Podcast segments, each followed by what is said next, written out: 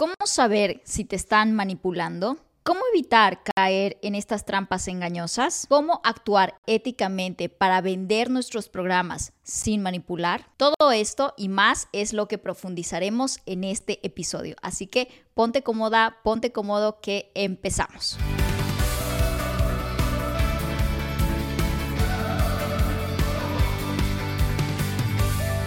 Hola, hola, bienvenidos a este nuevo episodio de podcast. Yo soy Marian Gamboa, tu host, y hoy vamos a hablar de un tema por demás importante, trascendental, diría yo, en estos tiempos. Porque Evidentemente la industria del desarrollo personal ha ido creciendo muchísimo en estos últimos años. Eh, la gente, pues después del tema pandemia y demás, ha ido profundizando más en su práctica de autoconocimiento, de autodescubrimiento, de la búsqueda de la felicidad y este, esta industria ha ido creciendo en temáticas, ha ido abriéndose también y expandiéndose a un mayor grado de conciencia también de mucha gente con relación a estas temáticas.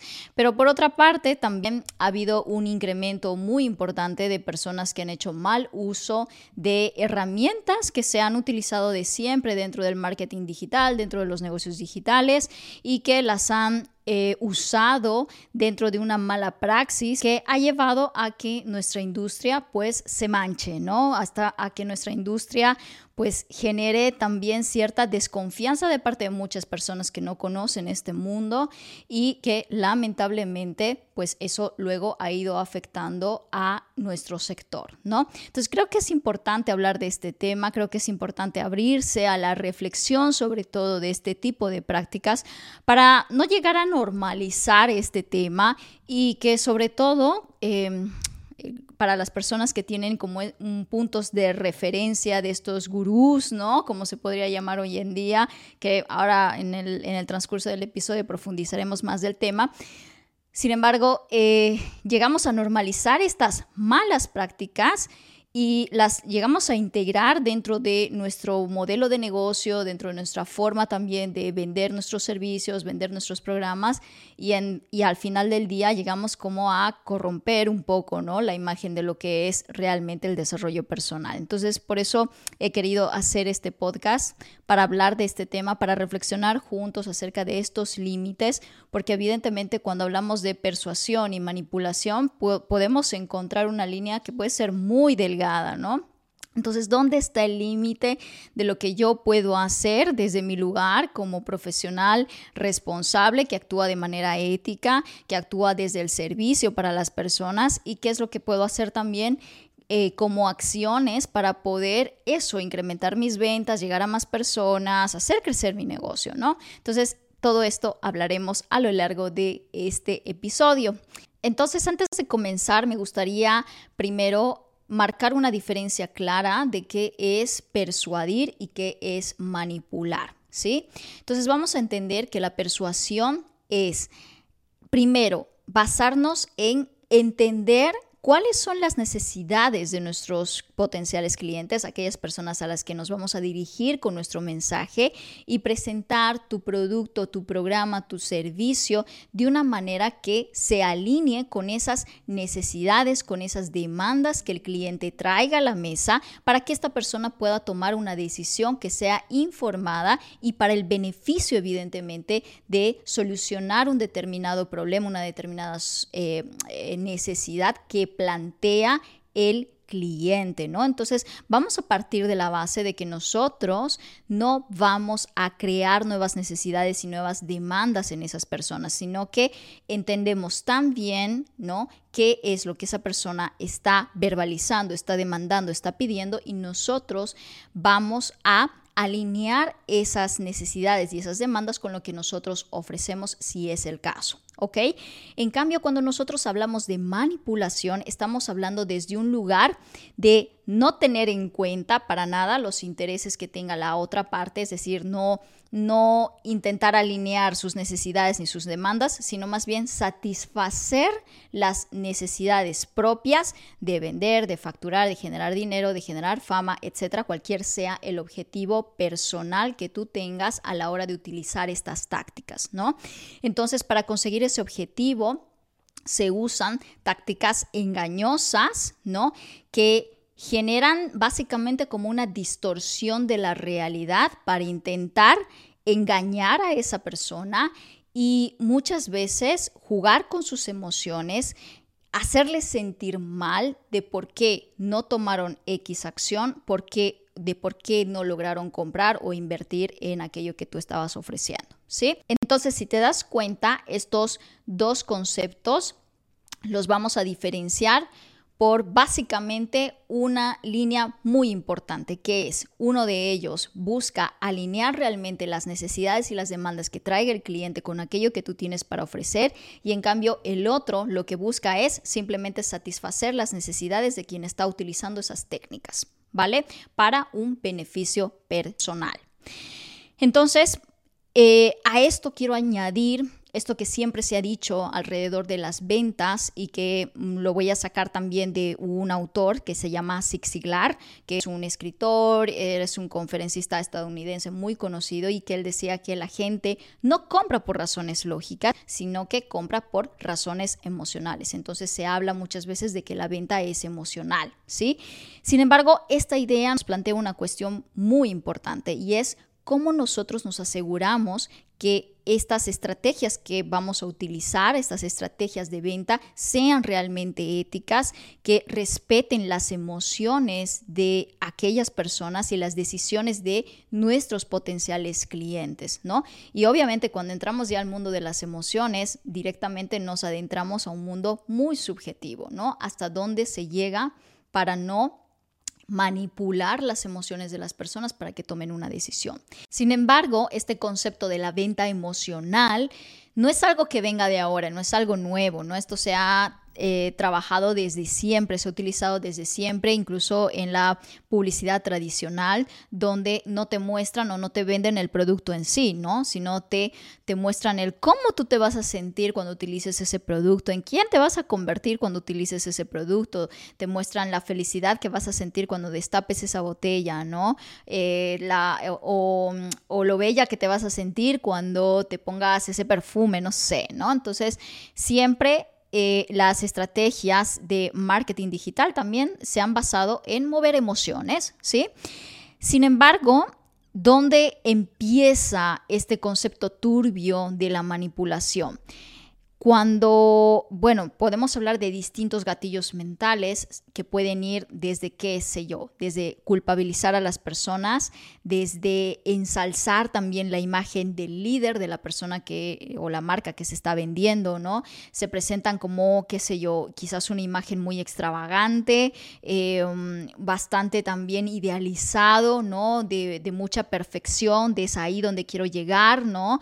De muy alejado de la realidad de los mortales Entonces, estos gatillos mentales o estas técnicas que finalmente eh, se usan pueden variar, pueden ser muy distintas, pero debemos tener mucho cuidado en aquellas que generan emociones muy polarizantes, ¿no? Eh, aquella comunicación que al final del día llega a culpabilizarte por haber tomado X decisión, eh, mueven emociones que ensalzan la imagen del líder que está comunicando X idea, ¿sí? Eh, se presentan quizás como una imagen muy extravagante y con una comunicación bastante controversial que evidentemente hace que las personas giren a ver lo que está sucediendo ahí, evidentemente porque es una persona que no habla lo mismo que habla todo el mundo y hace y genera controversia también con, eh, con comentarios que pueden hacer ciertas personas que quizás no están muy a favor de sus ideas y lo exponen, ¿no? Y esto lo he visto muchísimas veces que utilizan comentarios quizás negativos que le han llegado y que, y que lo expone a su público y hace que su público, pues eso, ¿no? Le tire piedras. ¿Para qué? Para defender evidentemente al líder. ¿Eso qué significa? Que la persona también no es muy abierto a un feedback, eh, no son personas que aceptan tranquilamente em, quizás las críticas, ¿sí? Y utilizan a las personas que lo siguen para eso, para apoyarlo y para que confirmen la idea del líder. ¿Sí? Y finalmente, otra táctica también muy usada es que te llegan a aislar, te llegan a aislar, pero no físicamente, que también puede ser, pero llegan a aislarte en, un sentido de quizás como separarte del resto, ¿no? Con un discurso de tú eres diferente porque piensas así, pero si empiezas a pensar un poquito diferente a lo que está diciendo esa persona, entonces tú no mereces ser parte del grupo y te echan, ¿sí?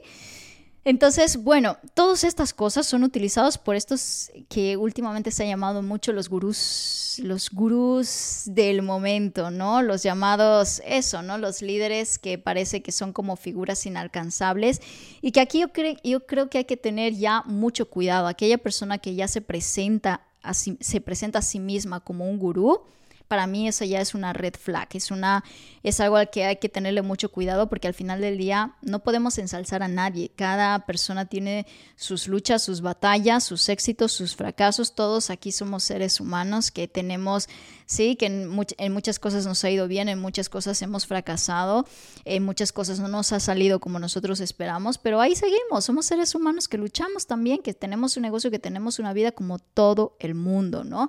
Pero cuando ya empezamos a ensalzar la imagen de alguien, es algo al que hay que prestar mucha atención y hay que mirar en perspectiva qué está sucediendo ahí, ¿vale? Entonces, para adentrarnos a este mundo y entender esa fina línea entre la persuasión y la manipulación y cuándo darte cuenta que estás utilizando persuasión y cuándo estás llegando a manipular a las personas, quiero contarles una experiencia que tuve hace un par de años atrás, cuando eh, yo estaba empezando dentro del mundo del, del marketing de los negocios digitales. Este, esto era prepandemia todavía, todavía se hacía eventos presenciales y era mi primer evento presencial al que estaba asistiendo en Madrid. Yo no conocía al exponente, era un americano que venía a traer una idea novedosa, ¿no? Entonces, y claro, era un evento gratuito y yo en esa época decía, pues esta es mi oportunidad, ¿no? Para empezar a conocer este mundo, crecer, qué sé yo, ¿no? A ver qué, se, qué me presentan, ¿no? Entonces, cuando llegué al, al, al evento, eh, primero, claro, eh, como que parece, no sé, más que una conferencia en donde te explican, ¿no? De qué va, pues eso, el marketing digital o los negocios digitales, que eso es lo que yo esperaba en un principio, parecía como un evento más motivacional, ¿no? Donde llegabas y te hacían saltar, como que todo el tiempo tenías que estar con las manos arriba, este, afirmando cosas, ¿no? Entonces ahí como que Uy, me parecía ahí algo como bastante, bastante peculiar, ¿no? ¿no? No quería ya a priori, ¿no? Juzgar lo que estaba sucediendo, pero sí como que me hacía un poco de ruido romper ese concepto de lo que era para mí ir a una charla, pues algo informativa quizás, y ir a una charla que sea prácticamente un show, ¿no? Y no fue hasta como el minuto 40 en donde, imagínate, desde que empezó hasta el minuto 40 que no presentaron al, exponente, pues a la persona, al, al, líder, vamos a llamarlo así, ¿no?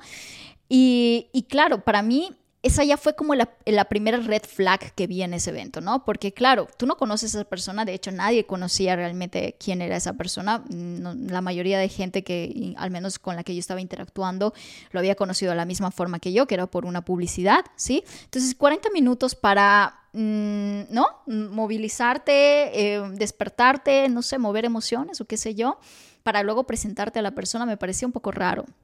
¿No? Entonces, bueno, esto lo utilizan evidentemente para qué? Para mostrarte esa imagen de lo que te me comentaba anteriormente, ¿no? Esa separación de esto es inalcanzable, esta persona es inalcanzable, de que prepárate porque pues si va, viene y te trae algo es porque es la bomba, ¿no? O sea, por eso has estado esperando generar esa, esa expectativa desmesurada, ¿no?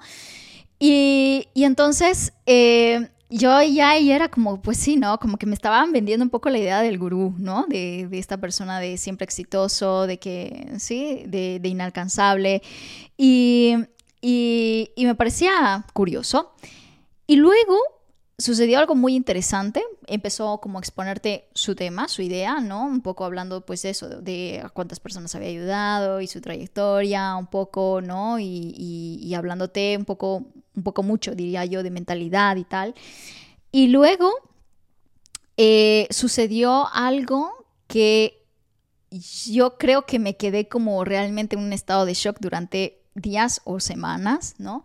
Y es que de repente saca personas y yo creo que quería como hacerles el coaching arriba, ¿no? Arriba del escenario. Y, claro, empieza a sacar personas de diferentes edades, ¿no? Mujeres, hombres, demás y tal. Y bueno, delante de todos les empieza a hacer esas como preguntas poderosas, podría llamarlo así, ¿no? Y, y me pareció interesante porque al principio como que parecía que los motivaba, ¿no? O sea, como que les daba alas. Eh, recuerdo a una, a una chica que tendría como unos 17 años, era muy jovencita, y que estaba ya emprendiendo como copywriter, pero pues todavía no tenía el dinero suficiente como para poder independizarse y vivía en la casa de, eh, de otra familia que la contrataba para que sea niñera de, de, sus hijos, vamos, ¿no? Entonces, claro, cuando el tío, el, el, el hombre este, escuchó lo que le decía, decía, le, o sea, como que primero la subió, ¿no? O sea, qué bien que estás emprendiendo desde esa edad, pues mira, tal, tal. Y de repente la, la empieza a hacer, como le empieza a hundir a crítica de, de como por qué tiene esa mentalidad tan pobre, digamos, ¿no? De no empezar a, a cobrar más, ¿no? pero desde un lugar muy despectivo, no ni siquiera desde un lugar de conciencia, sino desde un lugar de te, voy a hundir, ¿no? Y para mí esa ya era como una red flag muy grande, porque en realidad genera confusión en la gente y eso dentro de la psicología y creo que también parte de todo lo que te estoy compartiendo hoy también es, mm, me ha hecho más consciente desde mi práctica como, como, como psicóloga, ¿no? Y luego que me formé dentro del mundo del coaching y del desarrollo personal en sí en diferentes áreas. Eh, pero como que esto me ha hecho más consciente de eh, de cuán importante es utilizar estas prácticas de la manera correcta o eh, definitivamente no utilizarlas porque evidentemente daña la psique, la, em, emoción de la, de, la, de la gente, ¿no? Y eso se llama en psicología refuerzo intermitente, que es un enfoque en donde se combinan, pues eso, ¿no? Elogios con crítica de forma intermitente, ¿no? O sea, te voy a elogiar, pero al mismo tiempo te doy como un puñal por la espalda para eso, para desorientar a la persona y hacer que, que esa persona se esfuerce más por intentar agradarte, por encontrar como la aprobación de la persona que lo está manipulando, ¿sí? Muy heavy, ¿no? Entonces, para mí ya esa era como algo que no, no, no me cuadraba, ¿no? Entonces, como que generó un silencio en el público, todo el mundo estaba como extrañado de por qué le estaba diciendo de esa forma. Y de repente alguien en el público como que comienza a aplaudir, ¿no? Como que, wow, ¿no? O sea, como que si la, la, niña hubiera hecho como este, oh, me doy cuenta de algo, ¿no? de qué me está pasando, ¿no? Y todo el mundo empezó a aplaudir y tal, y, pero a mí se me quedó como una espinita porque, claro, no era ni siquiera el momento, el lugar adecuado como para decir esas cosas en un público de manera masiva, una persona que no conoces, ¿no? O sea, muy raro.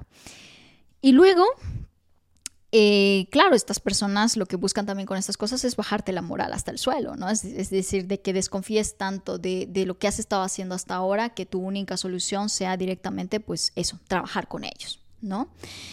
Eh, y luego la tercera red flag eh, para mí que sucedió en este evento fue una que me descuadró completamente, que yo nunca antes, de, te recuerdo que esta era la primera vez que iba a un evento así, de, eh, de esta temática y un evento en vivo, presencial, y de repente él estaba exponiendo como la idea, ¿no? De qué es lo que vas a trabajar con él, pero no te explicaba si era esto un mastermind, si cuánto tiempo duraba, o sea, no, pero te explicaba como te vendía la idea de trabajar directamente con él, ¿no?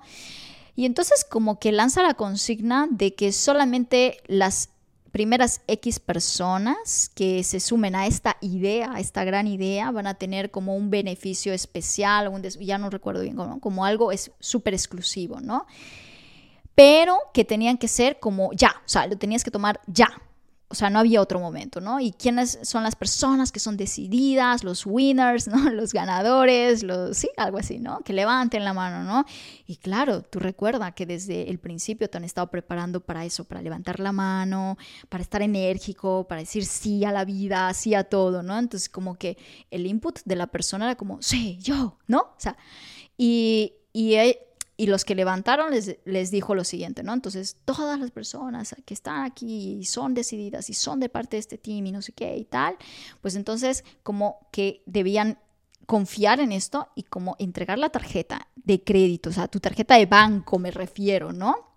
Que una persona iba a pasar a recoger las tarjetas y luego los iban a llevar como a llenar sus datos atrás, yo no sé, ¿no? Y los primeros que iban a hacer eso, pues iban a ser como los más beneficiados, si se puede llamar, ¿no?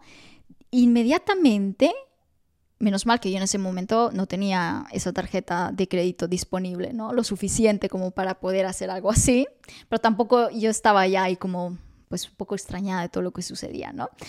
Entonces, este, claro, uno empezó haciendo sí, sí, entregando, aquí está mi tarjeta y tal, y de repente empiezo a ver a todo el mundo hacer lo mismo, ¿no? Y luego, wow, como que, listo, todos con la tarjeta, tal, a la cuenta de cinco, o sea, hasta lo contó, es que fue brutal, ¿no? Todas las aquellas personas que llegaban primero atrás iban a tener ese beneficio, ¿no? Se pararon todo el mundo a correr atrás, que había un montón de mesas en la parte de atrás esperando con personas de parte de su equipo para hacer su registro o algo así, dejar su tarjeta. Bueno, el caso es que empezó uno, luego entre, entre algunos se miraban y tal, y, y si lo hago, no lo hago, ¿no? Y de repente se paró otro y otro y otro. Y fue como algo de que, te digo, mm, segundos que pasó, algo así, ¿no? O sea, yo te estoy contando algo como en cámara lenta, pero esto pasó muy rápido, ¿no? Y todo el mundo iba en masa a la parte de atrás. Entonces, esto eso se llama en psicología generar el efecto de masa. Y es, ¿qué significa esto? Es desprenderte, ¿no? De tus ideas, de lo que tú piensas, ¿no? Es decir, desidentificarte de ti para seguir a la masa, para ser parte de la masa, ¿sí? Para no desprenderte de lo que es la idea del el todo, de, que todos lo están haciendo, ¿no? Entonces, pierdes ese, ese, deseo propio tuyo o esa... Mm, ese pensamiento único que tú puedes tener, pierdes tu identidad y te pierdes en la masa y tomas una acción no, ni siquiera diría emocional, sino diría mm, animal, ¿no? y, y claro, aquí pasó algo muy fuerte porque ni siquiera te daban detalles de qué consistía, de qué iba a tratar, de cómo iba a ir. Simplemente utilizó una estrategia extremadamente manipuladora de afianzarse en una emoción de escasez, de pérdida y de esto es el todo, o sea, todos lo están haciendo y por qué tú no lo estás haciendo, ¿no? Y yo no sé qué habría pasado después con aquellas personas que fueron, entregaron su tarjeta de crédito y demás, o sea, si finalmente concretaron la venta o el curso, yo no lo sé, pero me, me, hizo, o sea, yo que había estudiado no muchísimo, muchos años atrás esto, lo estaba viendo en carne propia lo que era realmente eh, ¿no? O sea, hacerlo, ¿no? Este movimiento de masa. Y de repente, aquí viene la red flag número cuatro, eh, estas personas buscan aislarte del resto. ¿Cómo? Em, las personas que no tomamos acción, ¿no? Nos dijeron, levántense, las personas que no, no han entregado su tarjeta y demás, no han tomado acción, ¿sí? Entonces, por favor, todos a un costado, todos aquellos que no tomaron acción nos levantaron, nos hicieron parar y nos separaron del resto del grupo, ¿sí? Y nos sacaron de la sala. Es que esto ya fue tremendo, ¿no? Nos sacaron de la sala y sale esta persona, el líder, ¿no? Ahí a hablar con todas las personas que no habíamos tomado una decisión. Cruzó los brazos, nos miró como, ¿sabes cómo me, me daba la sensación? Como que era el padre regañando al hijo de por qué no hizo algo, ¿sí? Y, nos preguntó qué había pasado, que por qué no estábamos nosotros dentro del grupo y por qué nosotros no. Y la gente, o sea, yo pensé que la gente se lo iba a empezar a tomar a mal porque yo ya estaba cabreada, ¿no? O sea, yo ya estaba como, ¿qué es esto, no? Y que de hecho es más, o sea, empezó a hablar y tal, y yo directamente me fui. O sea, agarré mis cosas y me fui. Hice como si me estuviera yendo al baño, que tampoco me excusé ni nada, o sea, me fui directamente, ¿no? Pero es que las o sea, la gente estaba empezando a justificar del por qué su decisión, en vez de enfadarse, oye, pues ¿por qué no? Sí, o sea, ¿por qué me sacas? No, la gente estaba como preocupada intentando justificar su decisión. Entonces, esto evidentemente es culpabilizar a las otras personas, hacerte sentir mal, o sea, ¿por qué no tomaste? ¿Por qué no compraste? ¿Sí? Y ahí ya, para mí ese cuento terminó, ¿no? Entonces, con esta historia, te he querido como un poco contextualizar, ¿no? Cómo se utilizan estas cosas, porque podemos hablar de estas tácticas engañosas, ¿no? Pero en teoría se ven de una manera y en la práctica realmente cuando, cuando tú te das cuenta que lo has vivido, lo has experimentado y, y, sientes y conectas con esa emoción de haber estado en aquella situación, pues realmente te pone en una, en una tesitura de, wow, yo no quiero hacer esto, ¿no? Yo no quiero que la gente experimente es, esta situación tan incómoda, tan confusa, eh, tan poco ética, porque realmente la gente no es consciente de esto que estás haciendo. Y, y, por eso me parece crucial hablar al respecto, ¿no? Entonces, ¿qué podemos hacer nosotros al respecto cuando hemos sido víctimas de esto, ¿no? Y yo como experiencia personal también te lo cuento, ¿no? Que, que, que, he experimentado y ha sido una de las primeras experiencias, lamentablemente, que he vivido, ¿no?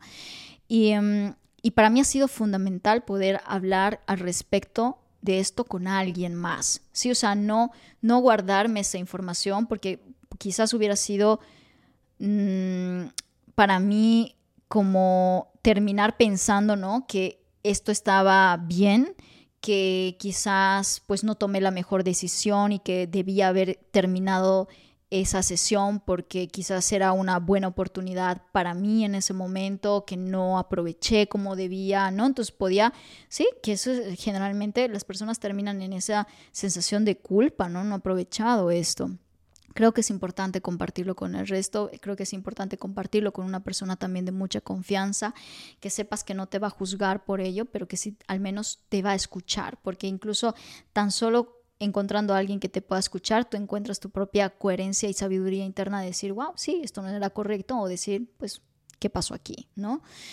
Em, entonces yo inmediatamente lo conversé, obviamente lo conversé, lo hablé eh, con, con, con, Arturo en aquel momento que era, eh, que era mi pareja, la persona más cercana a mí, y, y claro, compartiendo con él estas cosas me decía, esto me parece súper raro, o sea, esto no es normal, esto no se hace, aquí esto es, muy, sí, o sea, porque hasta culturalmente podría pensar esto es normal y ni siquiera, ¿sabes? Entonces, habla, habla con alguien y para la persona que escucha también del otro lado, no, no juzgues, porque al final la gente no es consciente de estas cosas, no es consciente de estas estrategias tan engañosas que utilizan muchas veces muchos de estos gurús, ¿no? Eh, y escuchar y no juzgar. Y segundo, es importante volver nuevamente a ti con preguntas. Hazte esas preguntas poderosas, ¿sí?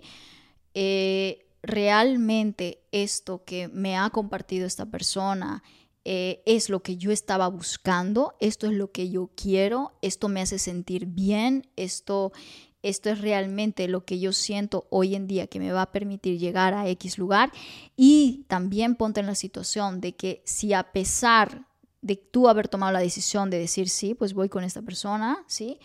¿Qué pasaría si no resulta como tú esperas? ¿Hay algún, sí, o, una garantía o algo, o algo que tú puedas hacer al respecto con esa información, más allá de, pues, me equivoqué, ¿no? Decir, o sea, voy a utilizar en algo esto que me ha pasado, ¿no? Al menos habré aprendido, ¿sí? Porque muchas veces tú puedes tomar esa decisión, pero dices, bueno, pues al menos, al menos lo intenté, ¿no? Si vas con esa conciencia, pues genial, adelante, ¿no?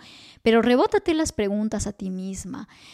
Y, realmente encuentra nuevamente ese, tu centro interno de sabiduría, de coherencia, de decir, esto es algo que me va a beneficiar, si no, y si esto no resulta, ¿qué voy a hacer al respecto? Y si esto resulta, pues genial, ¿qué hago al respecto también? ¿no? Mm, y, y, luego, la parte muy importante, ¿no? ¿Cómo podemos asegurarnos nosotros, como profesionales que estamos dentro de esta industria, de actuar éticamente para vender nuestros propios programas, nuestros propios servicios. Y he enumerado un par, unas cuantas cosas que me gustaría compartir contigo. Y la primera es, siento yo que es una de las más importantes, primero atiende necesidades actuales, no crees nuevas necesidades, porque ahí empezamos desde un lugar turbio. Cuando a mí la gente me dice, es que la gente lo necesita, y yo les devuelvo la pregunta y les digo, pero realmente eso es lo que quiere tu cliente, o sea, realmente esa persona te ha verbalizado que efectivamente está buscando esto, ¿sí? Porque si no, cuidado, cuidado, porque ah, podemos llegar a y meter en la mente de nuestro cliente algo que ni siquiera está buscando, que ni siquiera lo está pensando, que ni siquiera es consciente de ello. ¿Sí? Entonces, cuidado con atender o crear nuevas necesidades lejos de lo que esa persona realmente está buscando. ¿Sí? Atendamos necesidades, demandas reales y actuales de tus potenciales clientes, cosas que la gente ya está buscando, cosas que la gente está verbalizando, cosas que la gente ya está pidiendo, ¿sí? Eh, y para eso hay que tomarse su tiempo, para conocer a tu potencial cliente, para estudiarlo, para entenderlo, para entrevistarlo, para interesarte por su historia, por su vida. ¿sí? Número dos, transparencia. ¿sí? Transparencia. Sé claro con lo que ofreces, sé claro en cómo puedes ayudar a esa persona, sé claro también en tus propios límites de hasta dónde tú puedes llegar, porque estoy segura y nadie, yo hasta ahora no he conocido a nadie que, que con lo que enseña te solucione todo lo que tú quieras, ni siquiera en tu negocio. No estoy hablando de tu vida, de tu negocio, ¿sí? O sea, sé claro de cuáles son tus límites, hasta dónde sí puedes llegar y hasta dónde no, y en qué casos no, y en qué casos sí. ¿ok? Eh, sé claro también con eso, cuáles son las condiciones, cuáles son los beneficios, dónde va a, dónde va a llegar esa persona con aquel programa, con aquel servicio que tú ofreces. Los clientes deben tener toda la información que necesitan para tomar una decisión informada, ¿sí? Eh, y esto yo trabajo muchísimo con tus alumnos, con, con mis alumnos, mejor dicho, ¿no? Cuando yo estoy hablando eh, por ejemplo, de crear una oferta, de crear un programa, lo primero que hago trabajar a mis alumnos, más incluso antes de crear la estructura de su propio programa que van a ofrecer al mundo, les digo, ¿por qué esta oferta? ¿Por qué esta temática? ¿Por qué tú? ¿Por qué ahora? ¿Por qué? Sí, porque la gente se va a preguntar, la gente que, que, que razona con las cosas, con las decisiones que toma, Siempre vas a saber la razón de por qué lo estás entregando tú. Quieres saber la razón de por qué tú estás diciendo esto. Quieres saber la razón de por qué lo has diseñado de esta manera, del porqué de la metodología, del por qué, por qué, por qué. Y responde esos porqués. Luego, em, tercer punto importante es respetar el no de tus clientes. Por más oferta irresistible que tú tengas en tus manos, siempre va a haber un porcentaje de personas que o no estén preparadas para la oferta o que definitivamente no es algo que lo estén buscando, no es algo que estén necesitando y es algo con lo que hay que saber convivir, ¿sí? cuando, cuando mis alumnos me dicen, sí, Marian, pero es que de 10 personas que les mostré la oferta, eh, pues cuatro me dijeron que no. Y les digo, maravilloso. Han sido seis personas que te han dicho que sí, eso es brutal, ¿sí? O sea, realmente eh, debemos aprender a, a aceptar que siempre va a haber en nuestro negocio personas que estén ready, súper preparadas para invertir y decir sí lo quiero, sí ahora y sin duda que claro, no, amaríamos trabajar el 100% de veces con esas personas, ¿no? Pero siempre va a haber un porcentaje que no. Nosotros seguimos teniendo clientes que nos vienen siguiendo de años, incluso desde que comenzamos este negocio, y que nunca nos han comprado y es perfecto, pero son buenos voceros de nuestra marca, nos recomiendan, eh, nos traen personas, ¿sí? Entonces es súper valioso también aceptar eso, porque también tiene sus grandes beneficios, también son tus grandes seguidores, fieles seguidores tuyos, ¿sí? Entonces respeta los nos. Muchas veces, por que estamos, qué sé yo, por ejemplo, en un lanzamiento, ¿no? En donde nos jugamos el todo por el todo, tenemos un objetivo, queremos conseguir X resultado, X clientes, demás, y nos olvidamos de qué, por qué hemos decidido hacer todo eso. Que está bien, queremos facturar, por eso tenemos un negocio, excelente, sí, pero también hemos iniciado esto porque queremos ayudar a las personas y no ayudar a cualquier persona, queremos ayudar a las personas correctas. Y eso es importante. ¿sí? Entonces no es jugarse el todo por el todo. ¿Ok? Y por último, siempre, siempre, siempre entrega un valor genuino sobre la venta. Tu objetivo, además de vender, es ofrecer un valor. Ofrecer un valor incluso que esté por encima del precio que tú estás entregando. Céntrate en cómo tú puedes ayudar mejor a esas personas a las que tú quieres llegar, ¿sí? Y, el, y ese mismo camino que tú vas a ir construyendo con el valor que tú estás entregando te va a ayudar a conectarte con las personas correctas y eso cuando lo haces de manera correcta también se convierten en ventas, ¿sí? Yo creo que más allá de que en todo este podcast hemos estado hablando de, de que la venta es emocional, para mí sí, claro, la venta es emocional, pero sobre todo es conversacional. La, venta es generar conversaciones, es generar relaciones con la gente, con tu audiencia. Y para mí eso tiene mucho más peso que simplemente hacer una venta emocional, porque la emoción se puede esfumar cualquier momento, se pierde. Pero la relación es la que termina perdurando en el tiempo. ¿Sí? Esta ha sido una de las grandes lecciones que he aprendido todas las estrategias que tú utilices, por favor intenta que sean estrategias sostenibles en el tiempo. Estrategias que te permitan no solo generar ventas, sino generar un impacto más allá de las ventas. Y eso tiene que ver con el valor que tú entregas a tu comunidad, a tu audiencia, a tus potenciales clientes y a tus clientes en sí. Así que bueno, Creo que era esto un poco todo lo que quería compartir contigo. Por favor, me gustaría que me cuentes también en los comentarios aquí, si, si, me estás viendo por YouTube, por favor, aquí en los comentarios de YouTube, o si me estás viendo también en, em, a través de Spotify, por favor, escríbeme un correo a marian.mariangamboa.com. Estaré encantada de recibir tu mensaje, saber qué te ha parecido este episodio. Creo que tenemos una tarea súper importante como emprendedores, como profesionales del bienestar, como personas que nos dedicamos a ayudar a otras personas a mantener esta línea ética, a también a hacernos responsables, ¿sí? De la imagen que debemos transmitir que es nuestra responsabilidad transmitir a nuestro público. No estamos tratando con productos físicos, estamos tratando con seres humanos con emociones, con sentimientos, con sueños, con problemas y que hay que saberlo tratar con la mayor responsabilidad posible. Y con eso me despido de este episodio. Si te ha gustado este capítulo, dale like, suscríbete a Spotify para que, para que tú sigas recibiendo cada martes un nuevo episodio. Suscríbete también a nuestro canal de YouTube eh, y nada, que puedas aprovechar también todo, esta, todo este contenido, toda esta información que compartimos contigo. Em, y nos vemos en un siguiente episodio el siguiente martes. Un abrazo, adiós.